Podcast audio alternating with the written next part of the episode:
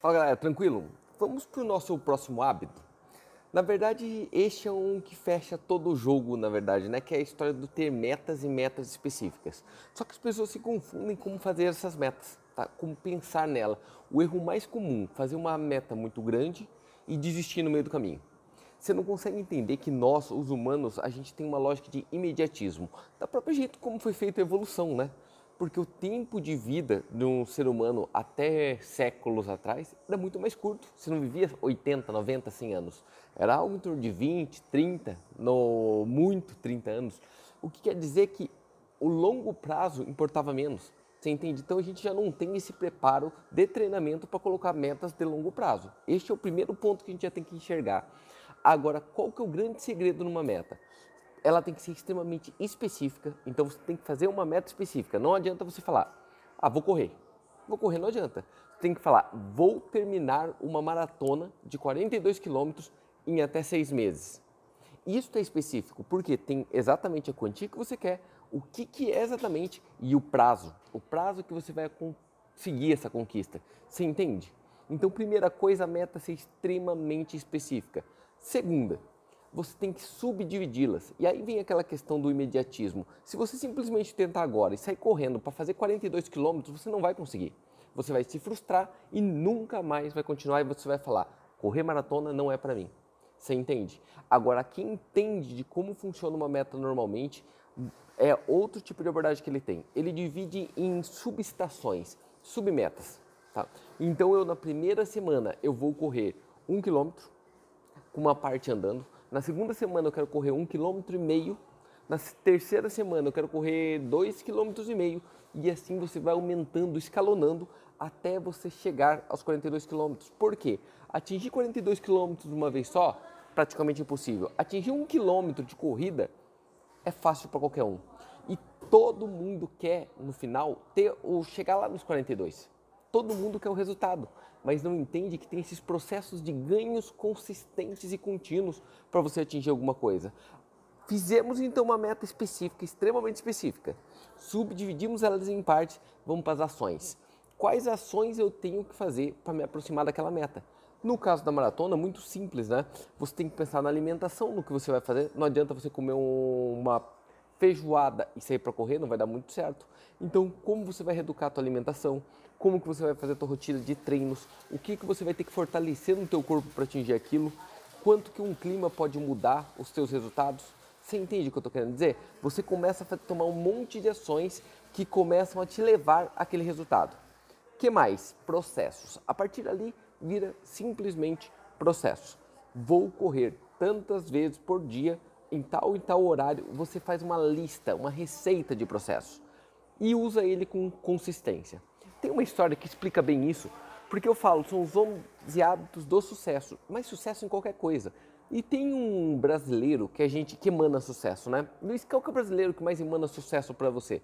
Para mim sempre foi a mesma pessoa. Para mim eu ligo a imagem do sucesso ao Ayrton Senna, tá? E aí eu poderia, eu poderia usar o Ayrton Senna em todos os 11 hábitos como exemplo. Eu escolhi usar neste porque tem uma característica muito clara nele que eu acho que ajuda muito neste momento. Quer ver? O Ayrton Senna resolveu, estava na cabeça dele, a meta dele era ser campeão mundial de Fórmula 1. Pode notar que esta é uma outra questão da meta. Sonhar, já ouviu essa frase? Sonhar grande ou pequeno custa a mesma coisa? Sonhar grande ou pequeno custa a mesma coisa? Pô, se é isso, então sonhe grande. Né? Sonhe ser o melhor.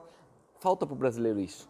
Nós temos essa questão de ter medo de sonhar grande, né? Até que sonhar grande demais parece que é arrogante. Quantas vezes eu ouvi, nossa, que, que japonês arrogante, simplesmente por eu falar que eu queria ser o melhor. Né? Isso devia ser uma cultura nossa. Isso, a gente devia copiar isso de um americano, ter esta cultura. E o Ayrton Senna nunca escondeu que ele queria ser o melhor. Nunca, nunca. Mas ele não era. Se você lê a biografia do Ayrton Senna, você vai ver que os próprios pares dizem que durante muito tempo ele não era. Ele não era o mais talentoso, ele não era o mais brilhante, aquilo não foi talento básico, aquilo foi trabalho. Tá? Aquele resultado dele foi trabalho. E tem um ponto que fica muito marcado. Então, para ser específico, vou ser campeão do mundo tá? de Fórmula 1. Então está específico o que, que ele quer ser. Tá? E aí ele começa a subdividir Então ele vai ter que ser campeão em tal, em tal disputa, na Fórmula 2, na Fórmula 3, e, e aí vai na sequência. Só que tem um detalhe: quando ele subdivide, ele decide ser o melhor em cada item. Tá? E tem um item que ele se sobressaiu demais, que ele virou o rei da chuva. E por que ele virou o rei da chuva? Não é porque ele tinha um talento nato para isso. O Ayrton Senna, na própria biografia dele, diz que quando chovia, armava para chover, ele pegava o kart e corria para o cartódromo. Então, enquanto todo mundo tirava o kart, vai chover, colocava o kart em cima do carro para ir embora, era a hora que ele colocava em cima para ir lá. Enquanto não escurecesse, ele não parava de rodar na chuva. Ele costuma falar que ninguém andou mais na chuva do que ele. Por que você era melhor na chuva? Porque ninguém treinou mais na chuva do que eu. Olha que loucura. Você entende? Ele colocou uma submeta, ser o melhor na chuva, porque isso ia aproximar ele de ser o melhor do mundo, tá? Se ele pensava, agora você é o melhor na curva, agora você é o melhor na reta, você é o melhor em regular o carro, você é o melhor na entrada de curva, você é o melhor na saída de curva, você é o melhor em voltas rápidas. Se ele fosse masterizando cada ponto desse, cada submeta dessa, no conjunto da obra ele ia virar o melhor do mundo. E sim, ele virou o rei da chuva, e sim, ele virou o melhor do mundo, e a história do resto vocês já conhecem. Mas você nota, e tem um detalhe, ele fez o, a meta gigante, subdividiu, tá lá, fez as ações, teve o processo. Toda vez que chover, vou para a pista. Toda vez que chover, vou para a pista. E teve consistência. Toda vez. Você entende? Toda vez. Tenta pensar isso em qualquer coisa na face da Terra. É muito comum das pessoas falarem, ah, quero meu milhão. É, isso é a coisa que você mais ouve no Brasil e no mundo, né? Tem essa mística do número redondo. Ah, eu quero fazer um milhão de reais. Cara, é, é, uma, é, ridículo fazer um milhão de reais. É muito simples, é muito fácil fazer um milhão de reais. Basta você ter uma meta e estar comprometido com ela. Porque meta não é desejo, tá? Não é desejo. Desejo é outra história. Aí eu desejo ser milionário. É outra história, tá? Meta é compromisso. Eu me comprometo com o resultado. Obviamente que você para agora e fala, ah, eu tenho, vamos pensar, eu, tá? 38 anos de idade. Vamos dizer que eu vou começar do zero agora para fazer um milhão de reais, tá? Cara, fazer um milhão de reais do dia para a noite até existe como, mas o risco é muito grande e é muito improvável na maioria dos casos.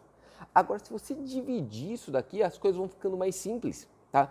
Se eu colocar, eu quero fazer um milhão de reais em 10 anos, tá? Em 10 anos.